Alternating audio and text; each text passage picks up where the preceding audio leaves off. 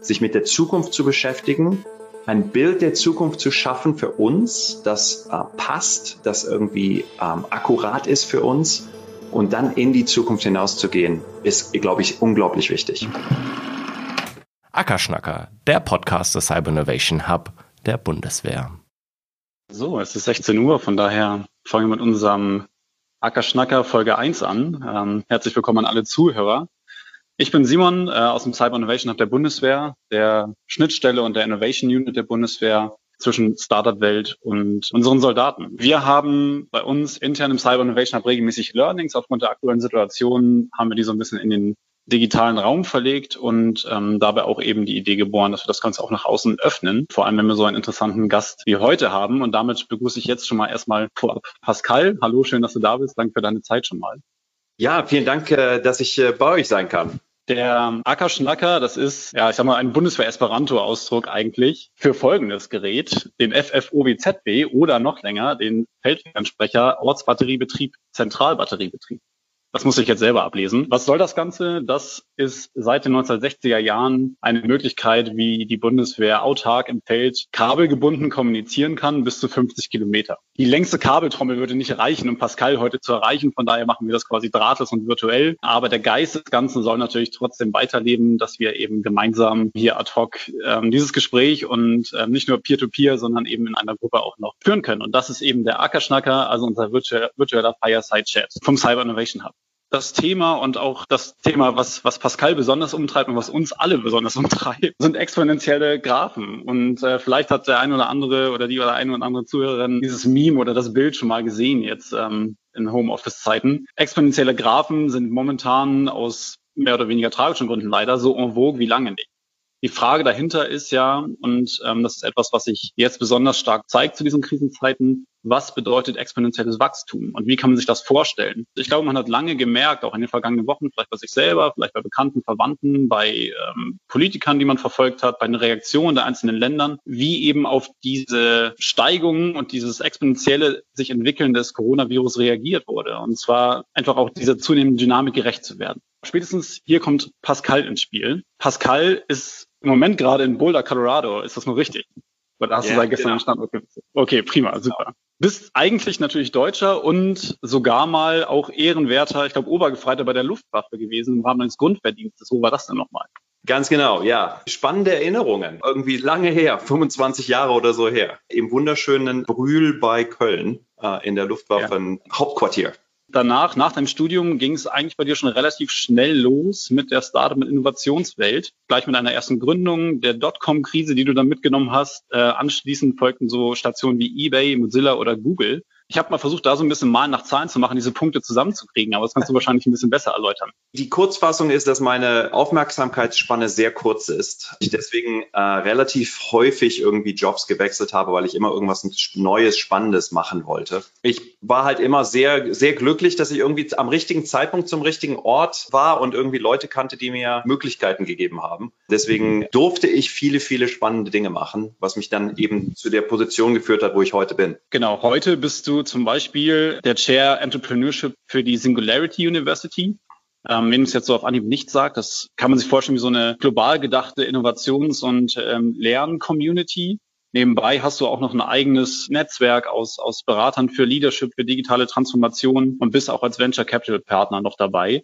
Ähm, auch immer auf der Suche nach, nach neuen Ideen und neuen Technologien. Vor allem, glaube ich, habe ich so rausgelesen aus deinen Publikationen und den Auftritten, die es von dir gibt, ist eben dieses Thema exponentielles Wachstum, gerade in Bezug auf Technologien und dann eben auch das Früherkennen der richtigen Trends so ein bisschen genau. Schwerpunkt. Und ich glaube, das ist auch okay. das, was wir heute irgendwie, wo wir heute nochmal reingehen. Und natürlich Covid-19 ändert die ganze, ganze Welt. Und da können wir dann nachher auch nochmal drüber sprechen, wie sich das, wie sich das auswirkt. Technologie und, und die Zukunft ist äh, mein Steckenpferd und das, worum ich mich im Grunde den ganzen Tag lang kümmere. Ganz kurz, äh, ich bin seit über 15 Jahren, ich glaube jetzt 17 Jahre nicht mehr in Deutschland, ähm, spreche seit 17 Jahren im Grunde nur noch Deutsch mit meinen Eltern mehr oder weniger. Leider. Deswegen, wenn ich so ein bisschen holprig bin in meiner äh, Präsentation, bitte ich das zu entschuldigen, weil ich normalerweise äh, diese Präsentation in Englisch halte. Aber wie gesagt, ganz kurz, ähm, ich will vielleicht für zehn Minuten oder so euch ein bisschen zeigen, wie wir die Welt sehen. Und natürlich, und das möchte ich direkt äh, vorab sagen, die Welt ändert sich gerade ra radikal. Und das ganze Thema Covid-19 ist natürlich Forefront für alle für uns. Also das, da denken wir viel drüber nach. Ich möchte das nicht kleiner reden. Das ist ein Riesenthema. Aber vielleicht ist ganz sinnvoll, auch nochmal so den Blick so ein bisschen von dem Here and Now, was wir äh, gerade leben, so ein bisschen zu heben. Fangen wir mal damit an. Es gibt ein äh, Zitat von äh, Ayn Rand, die sagt, uh, you can avoid reality, but you cannot avoid the consequences of avoiding reality. Uh, und ich glaube, das ist sehr, sehr wahr. Also man kann die Realität vermeiden, aber man kann nicht die Konsequenzen des Realitätsvermeidens vermeiden. Äh, ich bin in der Zwischenzeit amerikanischer Staatsbürger, also deutscher und amerikanischer Staatsbürger. Und wenn ich mir angucke, was meine Regierung äh, unter Trump gerade so rund um das Thema Coronavirus macht, ähm, glaube ich, trifft das sehr, sehr zu. Aber ich glaube, es ist auch sehr wichtig zu wissen, wenn man einfach über Technologie und Business nachdenkt. Das Wichtigste, was ich euch sagen kann, ist irgendwie, äh, das ist meine, meine Ansicht ist, ähm, es gibt viele Leute, die irgendwie über die Zukunft sprechen und die sprechen in sehr äh, komplexen Themen und machen das alles sehr mystisch. Was ich glaube und was wir glauben, ist, dass äh, die Zukunft generell alles rund um uns herum Common Sense ist, also gemeines Wissen. Das Problem mit Common Sense ist, dass es nicht Common Practice ist. Das heißt, wir führen es häufig nicht in die, äh, in die Realität um. Und jemand anders hat mir mal gesagt, es ist wirklich alles nicht sehr kompliziert. Es ist komplex, ja, keine Frage, aber es ist nicht kompliziert. Es ist einfach nur sehr, sehr hart. Und ich glaube, das trifft auf die meisten Situationen zu. Das Wichtigste, was ich euch sagen kann, ist, das habe ich früher immer erzählt, dass äh, morgen anders aussehen wird wie heute. Bis vor ungefähr sechs Wochen haben mich die Leute immer so ein bisschen belächelt darüber und gesagt, so ja, ja, was auch immer. Vor allen Dingen, wenn ich ihnen gesagt habe, dass tomorrow, also das morgen, nicht in fünf Jahren ist, sondern in 24 Stunden. Ich glaube, wie gesagt, auch in der äh, Covid-Situation ist das in der Zwischenzeit auch besser verstanden. Alles, was ich euch erzählen kann, kann ich in einem, in einem einfachen Slide zusammenführen und Simon hatte das schon gezeigt. Natürlich die exponentielle Kurve. Äh, ich glaube, die haben wir jetzt alle bis zum Abwinken gesehen. Was wichtig ist an der Kurve ist allerdings ähm, das Folgende. Und zwar, die einzige Referenz, die wir haben, ist immer die Vergangenheit. Ähm, wenn man sich die Vergangenheit anguckt, sieht die Vergangenheit immer sehr flach und linear aus. Also das sieht nicht besonders spannend aus. Wenn wir die Möglichkeit haben, die Zukunft zu sehen und uns darin ausbilden, die Zukunft zu sehen, dann sieht die Zukunft sehr merkwürdig aus. Ähm, und Ernest Hemingway hat mal ein Buch geschrieben, das Sun Also Rises. Und in dem Buch hat er ein Zitat, das nennen wir das uh, Hemingway Law of Motion, also das Hemingway uh, Gesetz der Bewegung. Und Hemingway hat mal gesagt, dass diese Kurven sich gradually und dann suddenly bewegen. Also sehr, sehr langsam und dann plötzlich. Auf der einen Seite sehen wir das in Technologie und das was ist, was wir die letzten zehn Jahre predigen. Und natürlich sehen wir das unglücklicherweise äh, gerade in der Virus-Situation, die wir weltweit haben. Aber wichtig zu verstehen, weil, wie gesagt, der, der Referenzpunkt, den wir haben, ist immer die Vergangenheit. Ich habe ein bisschen gelogen. Es gibt zwei Slides, die ihr sehen müsst. Das eine ist auf der einen Seite die exponentielle Kurve. Das andere ist Wright's Law. Und zwar hat Theodore Wright 30 Jahre, 40 Jahre bevor Moore's Law aufgesetzt wurde, was er äh, im Grunde das exponentielle Wachstum in Computern beschreibt, gesagt, dass uh, Progress increases with experience. Und das ist wichtig zu verstehen. Das heißt also im ökonomischen Sinne heißt das, dass mit jedem Prozent Wachstum in der Produktion haben wir einen festen Prozentwachstum in Produktivität. Und das ist wichtig zu verstehen, weil es pass da passieren interessante Dinge. Die Zeit, die wir mit digitalen Medien verbringen, wer hätte denn im Jahr 2008 gedacht, wenn wir uns nur die Daten für das Jahr 2008 angucken, Mobiltelefone im Grunde die Welt beherrschen werden? Und die realistische Antwort ist, ich habe das ganz oft mit Gruppen gemacht, die realistische Antwort ist, dass die meisten Leute sagen, dass sie ungefähr, wenn sie sich die Daten angucken, ungefähr rund um das Jahr 2012 und 2013, basierend auf den Daten daran glauben, dass die Welt sich ändert. Und hier ist das Wichtige, was man verstehen muss. Wenn wir uns angucken, wann einige der Unternehmen, die Mobiltelefone und Mobiltechnologien nutzen, in ihrem Kern nutzen, gegründet wurden. Also Airbnb in 2008, über 2009, WhatsApp in 2009, äh, Instagram 2010. Diese Unternehmen sind nicht drei Monate vor dem Punkt, wo wir glaubten, wo die meisten Menschen glaubten, Mobiltelefone werden die Welt übernehmen, gegründet worden, sondern die sind drei Jahre davor gegründet worden. Und es ist wichtig für uns, diese Weak Signals zu lesen und dann die Fantasie zu haben, sie in die Zukunft zu projizieren und nicht das zu machen, was die meisten Leute machen, äh, und zwar sich Weak Signals anzugucken und zu sagen, ne, das passiert ja nicht. Das ist irgendwie, weil am Anfang diese Technologien immer ganz schrecklich sind. Die sind nicht gut, die funktionieren nicht besonders gut. Das heißt, wir müssen sehr vorsichtig sein. Und ich glaube, gerade, und wir sind da sehr äh, fasziniert von diesem Thema und arbeiten da gerade sehr intensiv dran. Wir gucken uns gerade die ganzen Weak Signals, diese schwachen Signale an, die aus der Covid-Krise kommen. Ähm, also alle so Themen wie das Arbeiten von zu Hause ändert sich, die Lernumgebungen ändern sich, also Schule ändert sich, Verkehr ändert sich, Shopping ändert sich, ganz, ganz viele Weak Signals. Und da kann man sich überlegen, welches von denen wird überleben. Nicht jedes überlebt. Aber welches von denen wird überleben und wie wird sich die Zukunft gestalten? Hier sind ein paar von diesen Weak Signals, die wir sehen. Einfach nur, um euch noch ein bisschen eine Idee zu geben. Das eine ist, of course, Computer. Computer sind abundant, also äh, im Überfluss vorhanden, werden aber noch deutlich mehr im Überfluss vorhanden sein. Das ist hier einer der, der interessantesten Graphen, die ich kenne. Und zwar ist das von ähm, Ray Kurzweil, der Mitgründer der Singularity University. Der hat sich angeguckt, wie viele Berechnungen, Kalkulationen kann man per Sekunde für 1000 konstante Dollar erzielen und hat sich dann Daten angeguckt, im Grunde für die letzten 120 Jahre. Und was er festgestellt hat, ist, dass wir über die letzten 120 Jahre unsere Fähigkeit, Kalkulationen, also Rechenkalkulationen durchzuführen, tatsächlich exponentiell alle zwei Jahre verdoppelt haben. Die Originalfassung dieses Graphen änderte irgendwann im Jahr 2008 oder 2009. Seitdem haben wir diesen Graph, jedes Jahr aktualisieren wir diesen Graph und stellen fest, dass jedes Jahr wird sich das weiter äh, entwickeln. Und das Spannende an diesem Graph ist, wenn man diese Graphen hat und wir diese langfristigen Tendenzen haben, dann kann man diesen Graph nehmen und dann kann man im Grunde ein Lineal nehmen und den Graph in die Zukunft extrapolieren. Und dann kann man feststellen oder berechnen, wann wir einen 1000 US-Dollar oder ungefähr 1000 Euro Computer haben, also das nächste teurere iPhone oder ein Laptop, der die gleiche Rechenkapazität wie ein menschliches Gehirn hat. Rechenkapazität, nicht Intelligenz, das sind andere Dinge.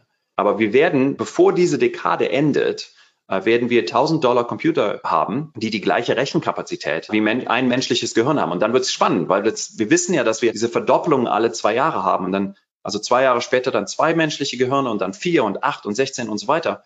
Und äh, irgendwann bei rund um 2050, 2060 natürlich je weiter wir in die Zukunft gehen, desto nebulöser wird das, enden wir mit der gesamten menschlichen Gehirnleistung in einem 1000 Dollar Computergerät. Und dann natürlich benutzen das für AI und Algorithmus. Das kommt von einem Think Tank aus dem Silicon Valley, OpenAI. Die haben sich angeguckt über die letzten sieben Jahre, 2012 bis Ende 2018, wie sich die Rechenleistung, der Output von äh, künstlichen Intelligenzsystemen, äh, vor allen Dingen Deep Learning Systemen verändert hat. Und wenn man da eine Grafik durchzieht, sieht das so aus, also echtes exponentielles, explosives Wachstum. Und was sie festgestellt haben in ihrem Report, ist, dass in den letzten sieben Jahren künstliche Intelligenz 300.000 Mal so gut geworden ist, wie sie nur vor sieben Jahren war und sich aktuell alle 270 Tage verdoppelt. Und das ist spannend vor der Herausforderung, dass ähm, ich höre viele Leute heute, die sagen, wir wollen künstliche Intelligenz einsetzen, aber können es nicht, weil es nicht gut genug ist. Und das Argument ist einfach zu sagen, äh, das mag sein heute, äh, das wird sich aber sehr schnell ändern. Du brauchst nur zu warten. Quantum Computing steht vor etlichen Durchbrüchen, die wir gerade sehen. Genetisches Engineering steht vor Durchbrüchen. Ähm, wir haben neue Energiesysteme. Ganz viele Industrien ändern sich gerade sehr, sehr massiv. Und hier sind die Implikationen, die wir sehen. In der alten Welt haben wir in dem Lebenszyklus eines Unternehmens, haben wir uns in der Regel darum gekümmert, neue Produkte und Services zu entwickeln. Weil sich alles so beschleunigt hat, können jetzt Unternehmen in dem Lebenszyklus eines Unternehmens sich tatsächlich darüber nachdenken, ähm, wie können wir neue Industrien kreieren. Einfach nochmal die kurze Referenz zu der aktuellen Corona-Situation. Das sehen wir eben auch durch Corona. Ich glaube, dass sich da ganz neue Industrien auftun werden. Ray Kurzweil, also der äh, Mitgründer von der Singularity University, hat mal gesagt, dass die Änderungen, die wir in den nächsten 100 Jahren sehen, entsprechen den Änderungen und dem Fortschritt, den wir in den letzten 20.000 Jahren gesehen haben. Es ist wahr. Also wenn wir die Berechnungen anstellen, stellen wir fest, das ist tatsächlich richtig. Eine andere Art und Weise, das auszudrücken, ist, dass äh, heute der langsamste Tag für den Rest eures Lebens ist. For better or worse. Ähm, es ist halt so.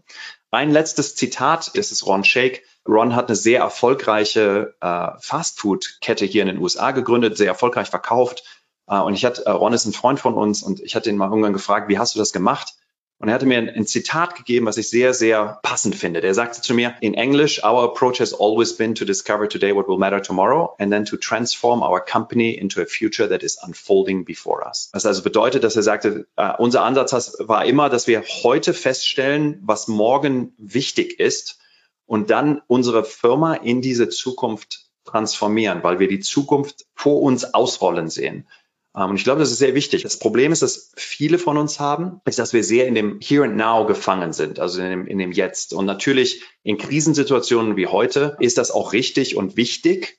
Aber wir werden aus dieser Krise auch wieder rauskommen. Und ich glaube, dann ist äh, gerade dieser Ansatz, sich mit der Zukunft zu beschäftigen, ein Bild der Zukunft zu schaffen für uns, das äh, passt, das irgendwie ähm, akkurat ist für uns und dann in die Zukunft hinauszugehen, äh, ist, glaube ich, unglaublich wichtig. Ich höre jetzt mal auf, ganz kurz, wenn ihr im Kontakt bleiben wollt. Wir haben einen kleinen äh, AI-Bot. Äh, wenn ihr eine E-Mail, einfach eine leere E-Mail an diese E-Mail-Adresse schickt, hello at beradical.xyz, dann schicken wir euch zurück A, meine persönlichen Kontaktdaten, unser, mein LinkedIn etc. Wir haben so eine Mailingliste, wo wir alle zwei Wochen unser ähm, latest Research und Insights und dergleichen teilen. Die nächste E-Mail wird, äh, ich glaube, am Dienstag versendet. Also wenn ihr Lust habt, schickt einfach, wie gesagt, einfach eine leere E-Mail. Ihr braucht nichts reinzuschreiben. Das ist eine AI, die kümmert sich nicht darum, was ihr schreibt. Ähm, und die fügt euch eben zu dieser E-Mail-Liste hinzu. Ich hoffe, das äh, hat jetzt ein bisschen Spaß gemacht und äh, freue mich auf die Konversation und die Fragen. Okay, prima, super. Herzlichen Dank, Pascal. Viele, viele, viele spannende Gedanken. Ich hatte mir im Vorfeld schon mal so ein bisschen einen roten Faden so für die nächsten 20 Minuten ähm, ausgedacht, auch gerade noch ein bisschen fleißig mitgeschrieben. Für die nächsten 15, 20 Minuten hatte ich mir im Großen und Ganzen drei Themenblöcke rausgesucht. Und zwar das, wir reden gar nicht über das Virus an sich. Das ist, glaube ich, für viele auch eine angenehme Pause gerade. Aber natürlich, und das hast du auch schon gesagt, ist das in vielerlei Hinsicht vielleicht sogar ein Katalysator und eine Zäsur, so ein bisschen was die Zukunftsentwicklung angeht. Weil ich habe das Gefühl, das kriegt man ja auch ähm, mit in den Medien oder im eigenen Umkreis, dass sich natürlich auch viel Gedanken gemacht wird, okay, wenn wir diese Welle überstanden haben, was passiert denn dann? Was sind das, was sind für Folgen übrig geblieben und äh, machen wir dann einfach so vorher weiter wie vorher? Sind Änderungen eventuell sogar schneller umsetzbar, weil einfach jetzt die Awareness dafür viel mehr da ist? Von daher die nächsten drei Themen, die ich habe, sind natürlich schon so ein bisschen ähm, auch jetzt unter diesem Eindruck der Zeit äh, zusammengetragen. Und zwar das erste, weil du auch in deinem Netzwerk auch viel zu berätst zum Thema Leadership in der Krise. Ja. Ähm, das ist, glaube ich, auch was, was für viele Zuhörer interessant ist, weil natürlich grundsätzlich, wenn wirtschaftlicher Überfluss da ist, man sich sehen kann, man äh, seine offenen Büroräume nutzen kann, ähm, alle möglichen kreativen Tools nutzen kann, die wir zum Beispiel im Cyber Innovation Hub, wie in anderen Innovation Units genauso haben, eine tolle agile Arbeitsweise ja auch annehmen kann. Jetzt sind die Menschen teilweise in ihrem Homeoffice, natürlich irgendwo elektronisch vernetzt, aber ja doch irgendwo so ein bisschen ihre Kommunikation limitierter als vorher. Was hat das für Implikationen? Hast du da schon ein Gespür zum Beispiel von deinem Netzwerk, von deinen Kunden beispielsweise, was da an Problemen zurückkommt? Ja, absolut. Also du hast auf der einen Seite hast du ganz konkrete technologische Probleme. Also ich gebe dir ein Beispiel. Äh, ein guter Freund von mir in Deutschland hat ein Unternehmen, das sind irgendwie 500 Leute und der rief mich an und sagte, du, wir haben noch nicht mal mehr genug VPN-Ports, also die physischen, weißt du, die, die Infrastruktur, ja. dass du dich ins Firmennetzwerk einwählen kannst. Und die haben im Grunde so Panikkäufe auf eBay gemacht, um sich äh, Cisco-Hardware zu kaufen, weil die nicht genug VPN-Ports hatten. Ja, das ist auf der einen Seite klar. Und dann hast du auf der anderen Seite, glaube ich, du hast Unternehmen Unternehmenskulturen, die eignen sich mehr virtuell zu sein. Also wenn du irgendwie eine, eine, Programmierbude hast, ja, du starrst den ganzen Tag in deinen Computer eh, ja, dann macht's, ist es im Grunde egal, ob du äh, zu Hause bist oder nicht. Du hast auf der anderen Seite Unternehmen, wo kreativ zusammen mitgearbeitet werden muss oder eben, äh, wenn du über produzierendes Gewerbe nachdenkst, ja, da kannst du nicht virtuell arbeiten. Ja, du musst vor der Maschine stehen und die Maschine bedienen. Und das wirft sehr ernste Probleme auf für, für viele unserer Kunden auch. Und da ist viel Umdenken notwendig. Unternehmen fangen halt an, so halt zu versuchen, viele dieser Dinge, die die Zwischenmenschlichkeit definieren, also dieses am Kaffeetisch irgendwie was zu besprechen, ja, halt virtuell zu machen. Also wir haben Unternehmen, die machen so Themen wie virtuelle uh, Happy Hours, ja, wo irgendwie alle Leute sich in so ein GoTo-Webinar oder ein Zoom-Webinar einwählen, einen Drink nehmen, ja, am Nachmittag und einfach mal schnacken. Ja, das ist wichtig. Ja, und zu dem Thema, was ich eben meinte mit dem Thema schwache Signale, das sind schwache Signale, die wir sehen. Und die Frage, die, die spannende Frage, die ich finde, ist, wie wird sich das in die Zukunft weiterentwickeln? Was ich sehr deutlich glaube, ist, also ab und zu finde ich noch Leute, die sagen so, ja, ja, wenn wir, wenn die Normalität wieder herrscht, Ja, und meine Ansicht ist, nach Covid wird es keine Normalität mehr geben. Es wird eine neue Normalität geben. Und die neue Normalität wird so Themen wie, wie virtuelle Teams zum Beispiel, glaube ich, deutlich mehr hervorbringen. Ja, und und die, die Mischung aus den beiden deutlich mehr hervorbringen. Das zweite Themengebiet, was uns natürlich als, als Cyber Innovation Hub auch natürlich ähm, rumtreibt und, und viel beschäftigt und in dem wir auch viel mitwirken. Wir sind ja nun in Deutschland quasi auf Bundesebene die erste Innovationseinheit im, im Public Sector von einem Ressort.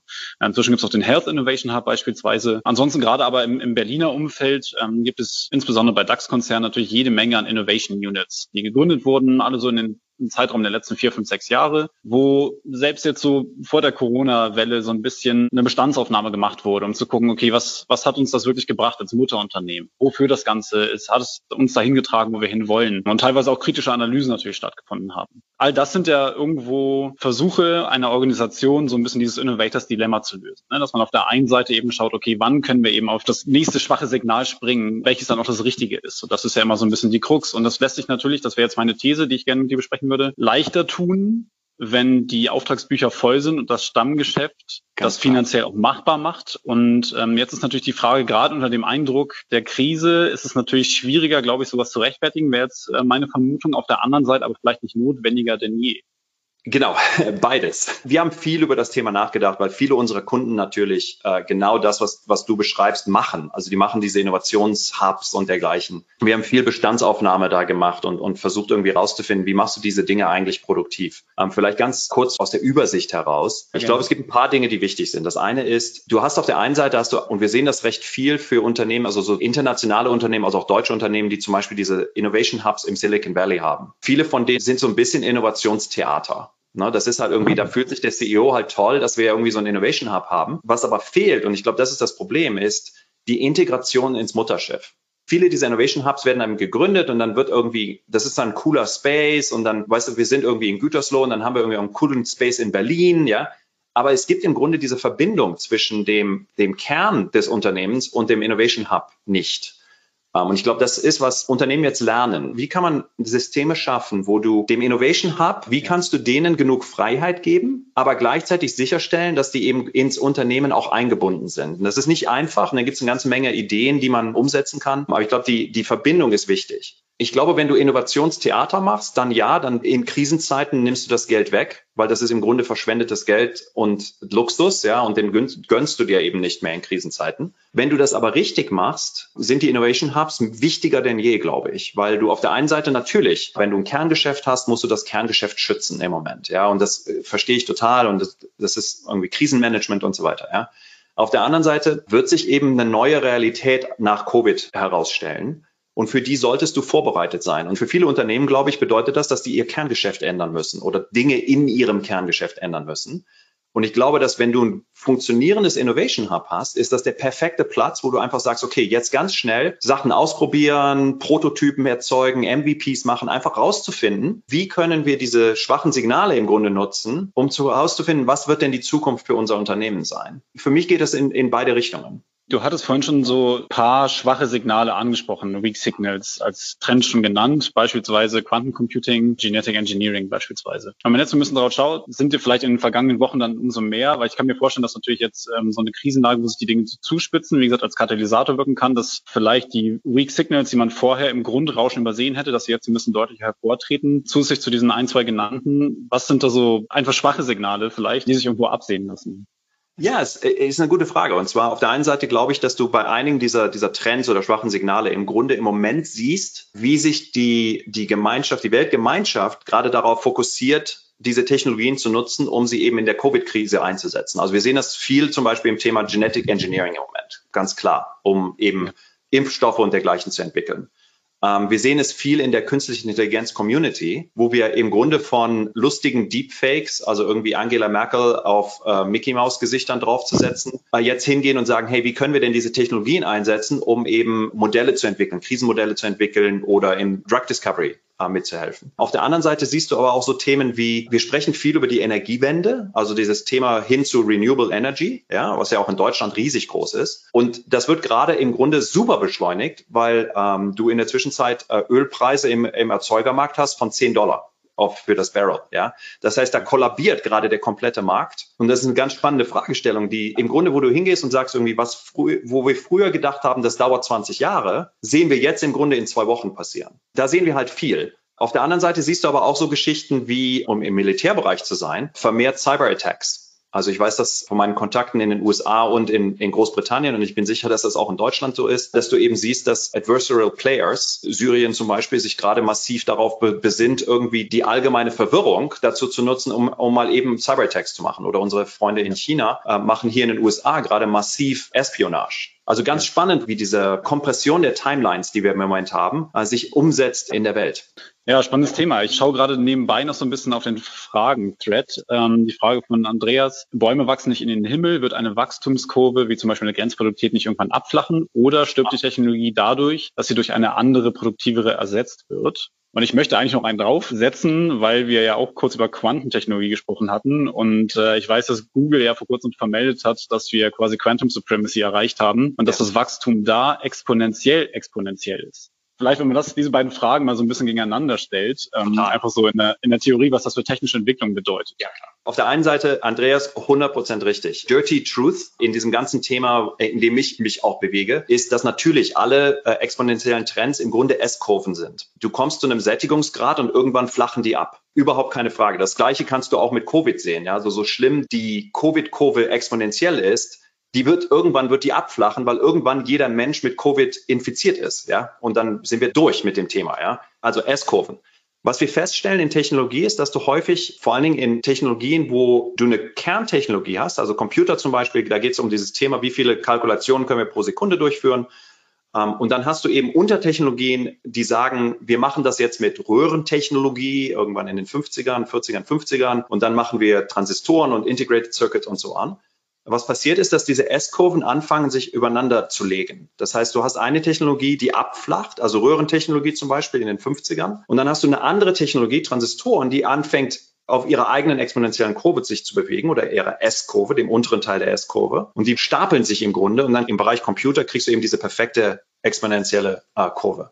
Zum Thema Quantum. Eines der Themen, die, die viele Leute irgendwie kollabieren, wenn sie über das Thema exponentiell nachdenken, ist, dass sie exponentiell für sie immer Verdopplungen sind. Ja, das ist jetzt in dem Fall von Moore's Law, also im Computerbereich ist das so. Ja, also alle zwei Jahre oder 18 Monate bis zwei Jahre Verdoppelung. Aber du hast ja auch langsamere oder schnellere exponentielle Trends ja, wo du eben nicht Verdopplungen, sondern Verdreifachungen hast. Oder du hast eine 1,1 Wachstumsrate, weil Covid zum Beispiel verdoppelt sich nicht auf einer Verdopplungsrate, sondern hat einen anderen, einen anderen Koeffizienten. Ähm, Quantum Computing, wir werden sehen. Also Googles Claim, dass sie Quantum Supremacy erreicht haben, ist ja auch ein bisschen umstritten, weil das Problem, das Google mit seinem Quantum Computer gelöst hat, was mit einem normalen Supercomputer 10.000 Jahre gebraucht hätte, haben sie in 200 Sekunden, äh, 200 Sekunden gelöst. Aber es war auch ein Problem, das speziell für Quantum Computer ausgelegt war. Also da, da, da schummelt man so ein bisschen. Nichtsdestotrotz, riesen Breakthrough, gar keine Frage. Ähm, und ich glaube, das Quantum Computing wird ein Riesenthema sein. Äh, vor allen Dingen, wenn wir jetzt wieder zurückgehen zum Thema Defense, wenn du halt über so Themen wie Kryptographie nachdenkst und so weiter, ist Quantum Computing im Grunde eine Waffe. Wir sehen das ja schon zwischen USA und, und China und dann auch Europa, dieses Wettstreiten, wer denn zuerst irgendwie die gängigen Verschlüsselungsverfahren, die wir zum Beispiel auf, im Internet benutzen, knacken kann und nutzen kann. Eine Frage, die vielleicht daran anschließt gleich, ist die Frage von Janis, der sagt, wenn alles schneller wird und wir uns exponentiell weiterentwickeln, gibt es nicht heute schon einen Teil der Bevölkerung, der nicht mehr mitkommt und sich abgehängt fühlt? Total. War wahrscheinlich bezogen auf deine Aussage, heute ist der langsamste Tag für, für alle Zukunft. Ne? Wie sorgen wir dafür, dass nicht ein Teil der Bevölkerung abgehängt wird und wir nicht alle Menschen mitnehmen können auf diesem Wachstum? Du, ganz ohne Frage. Und das ist ein Riesenproblem, das ich sehe äh, und eins, mit dem wir uns viel beschäftigen, ähm, dass du eben dieses Problem hast. Wie stellst du sicher, dass wir auf der einen Seite die gesamte Bevölkerung mitnehmen, dass wir sicherstellen, dass der Benefit, der Nutzen, den wir aus diesen Technologien ziehen, im Grunde jedem zur Verfügung gestellt wird. Und ich glaube, dass du viele der Tendenzen, die wir weltweit sehen, rund um dieses Thema äh, Nationalismus, diese Rückbesinnung auf Grenzen, ja, und irgendwie wir sind Amerikaner und es ist irgendwie Banane, ja, ähm, also das ganze Trumpism oder was du in Brasilien gesehen hast oder auch in Deutschland, AfD, ja. Äh, ich glaube, das sind viele Reaktionen von Leuten, die sich sehr unwohl fühlen in einer Welt, die sich so schnell bewegt. Und ich glaube, die Herausforderung und ich glaube, da sind auch viele meiner Kollegen im weitesten Sinne, sind da gefordert, dass wir die Leute, die eben an diesem Zeug arbeiten, uns sehr aktiv in der Bevölkerung und in der Gesellschaft beschäftigen, äh, mit einbinden müssen. Und leider ist das in den letzten 20 Jahren nicht passiert. Also wenn du dir anguckst, irgendwie Silicon Valley hat sich für die letzten 20 Jahre im Grunde mehr oder weniger direkt darum gekümmert, was mit den Massen passiert. Und ich glaube, Teile der Probleme, die wir heute rennen, sind dadurch passiert. Ne? Und du siehst es halt irgendwie, es ist ja so den Tech-Backlash. Ich glaube, da müssen wir uns deutlich mehr in der Gesellschaft engagieren und den Dialog zwischen Unternehmen und Technologieunternehmen vor allen Dingen und Politik, äh, den ich suche, der sehr aktiv suche und begleite und Gesellschaft deutlich mehr fordern und sicherstellen, dass wir eben nicht eine, eine Zweiklassengesellschaft kreieren, wo es eben die Leute gibt, die irgendwie Technologie haben und die Leute, die nicht Technologie haben. Vielen, vielen, vielen Dank für diese spannenden Einblicke. Auch ähm, der Bundesverband der deutschen Startups hat ja technisch und organisatorisch sehr gut unterstützt bei dieser Session heute. Auch an dir nochmal ganz, ganz herzlichen Dank an alle Zuhörer und Zuschauer. Und das war jetzt das erste Webinar in dieser neuen Veranstaltungsreihe vom Cyber Innovation Hub der Ackerschnacker. Äh, vielen, vielen Dank für die Aufmerksamkeit. Bleibt gesund und dann sehen wir uns demnächst zu einer weiteren Folge. Vielen Dank. Das war der Ackerschnacker. Abonnieren auf ackerschnacker.info.